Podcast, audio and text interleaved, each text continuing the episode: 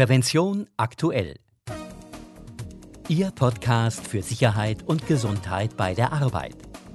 Die Themen der aktuellen Ausgabe Endstation Schrottplatz. Eine Reportage über sicheres Arbeiten inmitten eines gigantischen Haufen Metalls. Eine Übersicht über die wichtigsten Änderungen im arbeitsschutzrelevanten Vorschriften und Regelwerk sowie Tipps zu Produkten, die das Arbeiten sicherer machen. Am Mikrofon begrüßt Sie Martin Falk. Wussten Sie schon? Eine halbe Stunde länger verbringen deutsche Arbeitnehmer bei der Arbeit als vor 20 Jahren. Im vergangenen Jahr mussten sie in einem Vollzeitjob im Schnitt 40,5 Stunden wöchentlich arbeiten.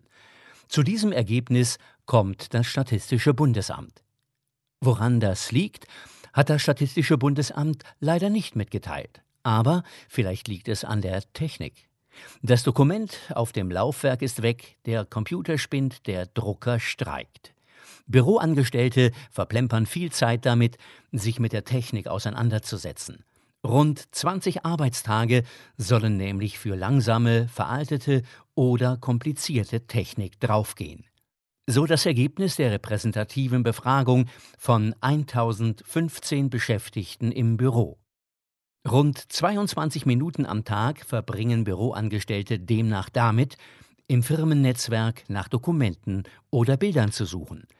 Etwa acht Minuten warten sie im Schnitt darauf, dass Geräte aufgewärmt und hochgefahren sind. Weitere neun Minuten dauert dann das Ausdrucken von Papieren. Soweit diese Informationen.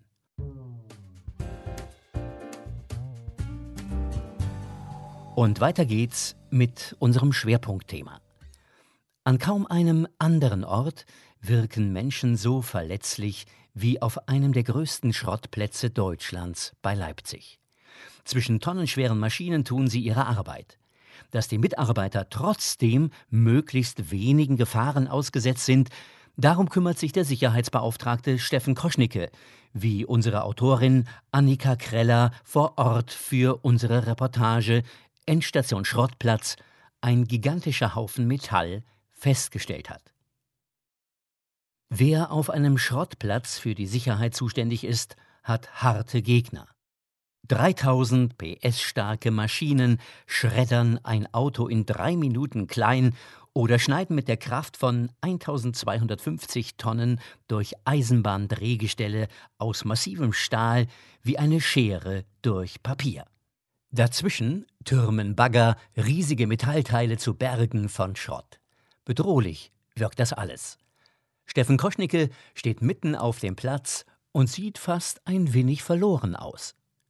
Er ist einer von sechs Sicherheitsbeauftragten bei Scholz Recycling und achtet darauf, dass es zwischen den metallenen Ungetümen so sicher wie möglich zugeht.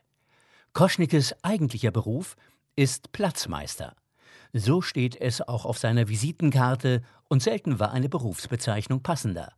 Mehr als 100 Mitarbeiter, ein Platz so groß wie 47 Fußballfelder.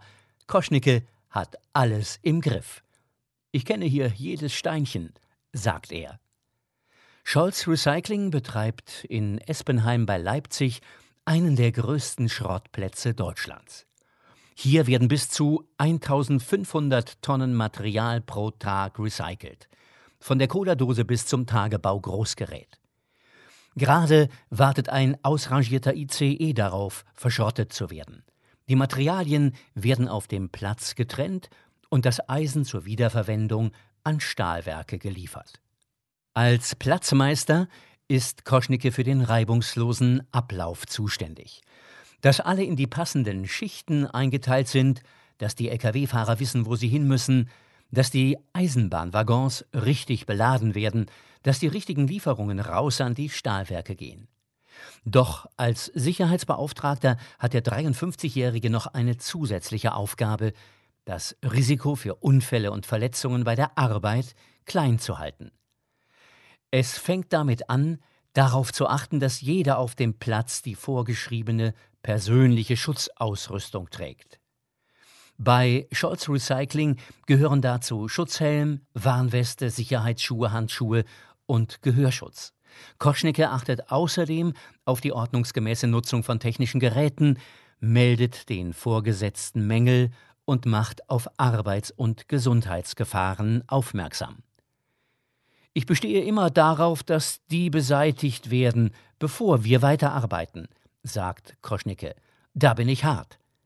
Einmal sei zum Beispiel eine Ladung Blech per LKW gekommen, von der der Fahrer erzählte, sie sei wegen Quecksilberanteilen unter Vollschutz verladen worden. Das machte Koschnicke stutzig. Da habe ich gesagt, wir fassen das nicht eher an, bevor ich den Nachweis habe, dass es unbedenklich ist. Ein gewisses Durchsetzungsvermögen braucht er in seinem Amt, denn wie alle Sicherheitsbeauftragten hat Koschnicke keine Weisungsbefugnis gegenüber den Kollegen.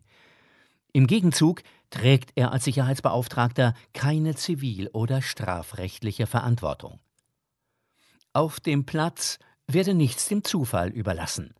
Nach dem siebten Buch Sozialgesetzbuch sind Unternehmen mit mehr als 20 Beschäftigten verpflichtet, mindestens einen Sicherheitsbeauftragten zu benennen. Bei Scholz Recycling arbeiten neben Koschnicke noch fünf weitere Sicherheitsbeauftragte, die jeweils für einen bestimmten Bereich zuständig sind, zum Beispiel für die Werkstatt, den Vertikalschredder oder den Fuhrpark. Außerdem gibt es eine Fachkraft für Arbeitssicherheit, die regelmäßig die verschiedenen Betriebe der Scholz-Gruppe begeht und unter anderem für die Unterweisungen und die Gefährdungsbeurteilung zuständig ist. Viermal im Jahr kommen sie alle zusammen in einer Sitzung des Arbeitsschutzausschusses. Gemeinsam mit dem Betriebsleiter, dem Betriebsarzt und Vertretern des Betriebsrats tauschen sie sich hier über Fragen der Sicherheit und des Gesundheitsschutzes aus. Was die Sicherheitsbeauftragten zu berichten haben, ist wichtig, denn sie sind nah dran an den Kollegen, der täglichen Arbeit auf dem Schrottplatz und damit auch möglichen Gefahrenquellen. Koschnicke ist eine Art Bindeglied zwischen den Kollegen und den Vorgesetzten. Zum einen trägt er eventuelle Probleme auf dem Platz an die zuständigen Stellen heran. Zum anderen gibt er den Regeln des Arbeitsschutzes ein Gesicht auf dem Platz. Das ist manchmal ein Balanceakt, sagt Koschnicke. Doch dem gemütlichen Typ mit herzlichem Lachen fällt es nicht schwer, immer den richtigen Ton zu treffen, selbst wenn er seine Kollegen zum x-ten Mal ermahnt, doch bitte den Gehörschutz zu tragen. Vielleicht liegt das auch daran, weil er ein Urgestein auf dem Schrottplatz ist. Der gelernte Elektriker fing nur wenige Wochen nach Eröffnung dort an. Am 24. Juni 1991 war mein erster Tag. Das Datum habe ich genau im Kopf, sagt Koschnicke.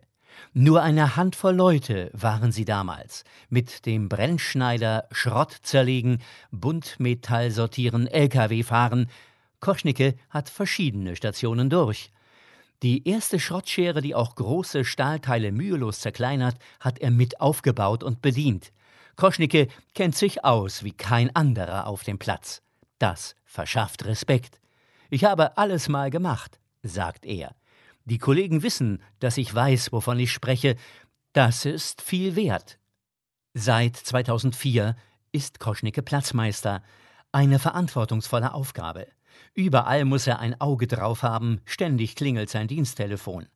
Damit er auf dem riesigen Platz schneller von A nach B kommt, ist er meist mit dem Fahrrad unterwegs.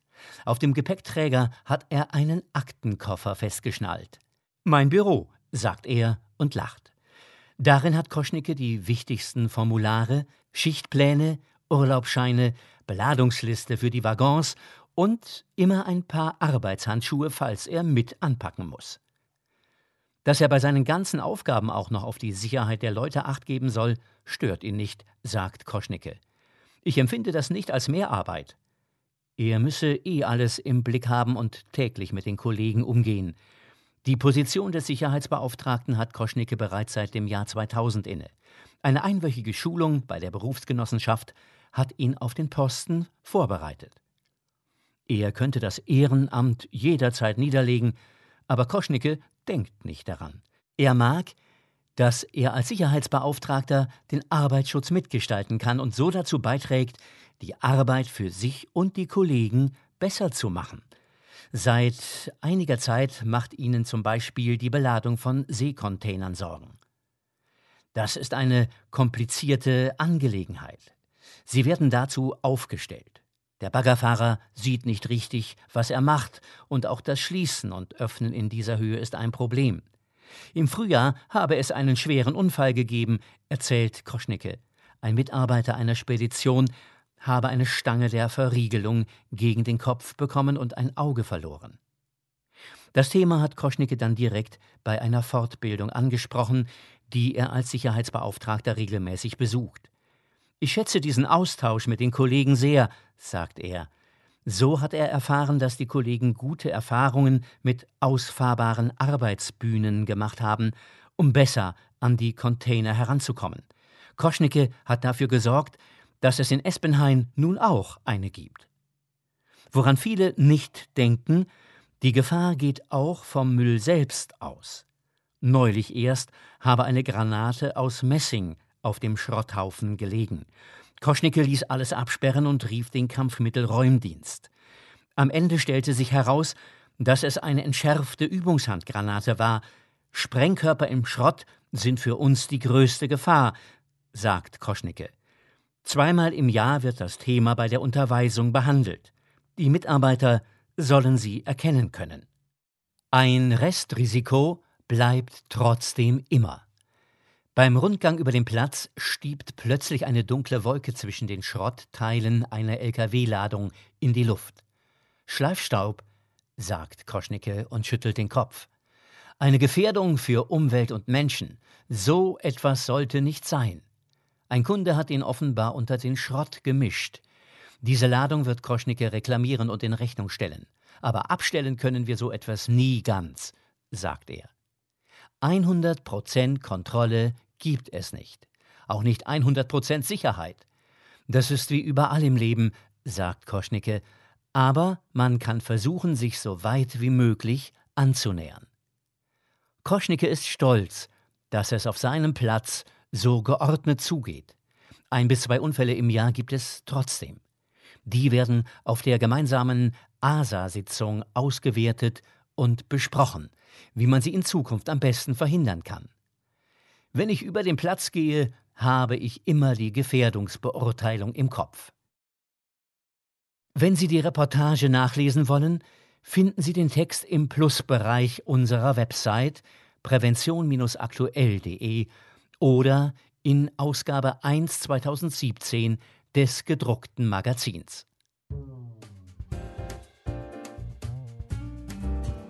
Und hier einige Tipps und Informationen.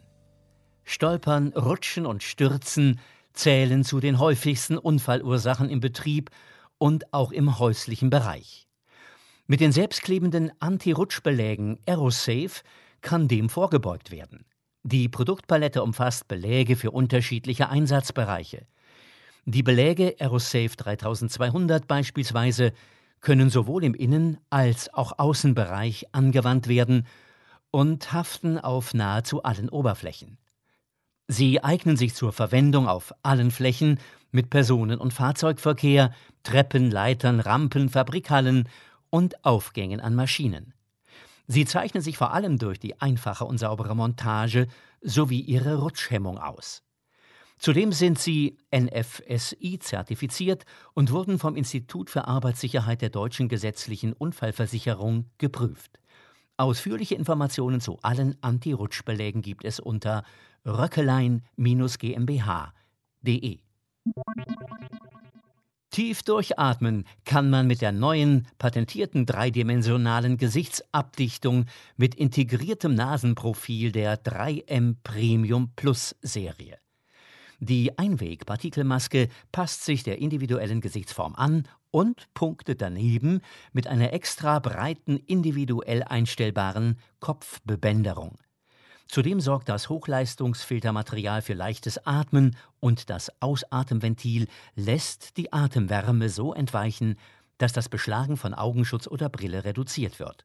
Ein weiteres Plus, das Institut für Arbeitsmedizin hat in einer aktuellen Studie ermittelt, dass die Maske auf neun von zehn Gesichtern passt. Wer sich selbst überzeugen will, informiert sich unter 3marbeitsschutz.de. Zum Jahreswechsel hat es wieder einige Änderungen und Neuerungen im arbeitsschutzrelevanten Vorschriften und Regelwerk gegeben, wie etwa bei vier technischen Regeln für Arbeitsstätten, kurz ASR. In der ASR A3.6 Lüftung wurden formale Änderungen im Kapitel 6 vorgenommen. Deutlich umfangreicher fielen die Änderungen in der ASR A2.3 Fluchtwege und Notausgänge Flucht- und Rettungsplan aus. Sie betreffen fast alle Kapitel. In der ASR A1.5.1.2 Fußböden wurden vor allem die Literaturhinweise aktualisiert. Formale Änderungen wurden in der ASR 1.3 Sicherheits- und Gesundheitsschutzkennzeichnung vorgenommen. Die DGUV-Information 204007 Handbuch zur Ersten Hilfe ist aktualisiert worden. Das Handbuch zur Ersten Hilfe beschreibt die allgemeingültigen Erste-Hilfemaßnahmen in Deutschland, wie sie aktuell von den zertifizierten Ausbildungsstellen vermittelt werden. Das Buch hilft Ihnen dabei, die notwendigen Erste-Hilfe-Kenntnisse zu erwerben und nach dem Besuch eines Erste-Hilfe-Kurses zu festigen und immer wieder aufzufrischen. Änderungen gab es auch in der DGUV-Information 215444 Sonnenschutz im Büro. Die Information erläutert, wie durch unterschiedliche Sonnenschutzvorrichtungen die jeweiligen Bedingungen in Arbeitsräumen berücksichtigt werden können. Sie unterstützt zudem bei der Auswahl von Sonnenschutzvorrichtungen für Räume mit Bildschirm und Büroarbeitsplätzen und gibt Hinweise zur richtigen Bedienung der Sonnenschutzvorrichtungen. Eine Erläuterung aller Fachbegriffe finden Sie im Glossar. Wenn Sie immer über Neuerungen und Änderungen im arbeitsschutzrelevanten Vorschriften und Regelwerk informiert bleiben wollen, abonnieren Sie unseren kostenlosen Branchendienst Regelrecht aktuell unter regelrechtaktuell.de.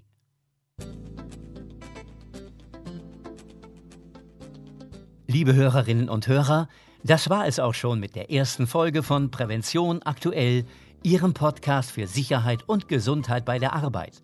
Sie können uns abonnieren bei iTunes, per RSS-Feed, bei YouTube oder mit jedem gängigen Podcatcher.